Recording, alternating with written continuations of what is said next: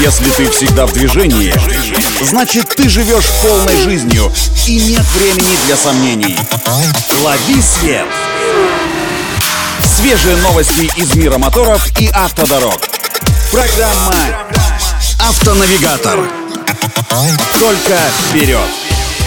Это автонавигатор для тех, кто всегда в движении. С вами Александр Барский. Мы стартуем.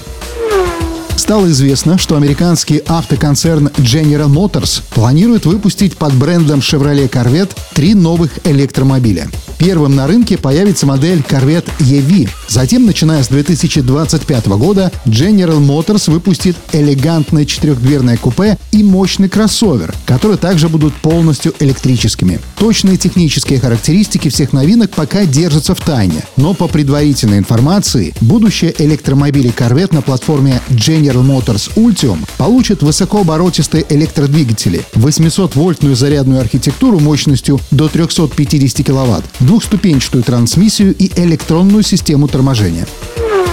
На днях японская автокомпания Honda объявила о том, что в ближайшее время начнет производство совершенно нового электромобиля на водородных топливных элементах. Он будет построен на базе недавно выпущенного кроссовера Honda CR-V нового поколения. Серийное производство нового водородного электрокара Honda стартует в 2024 году.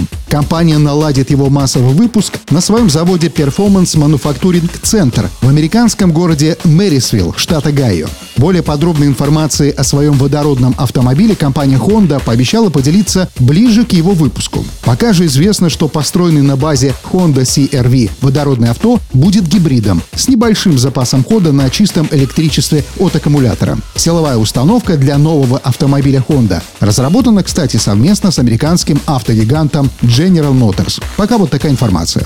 На этом делаем остановку. Удачи на дорогах и берегите себя. Программа «Автонавигатор».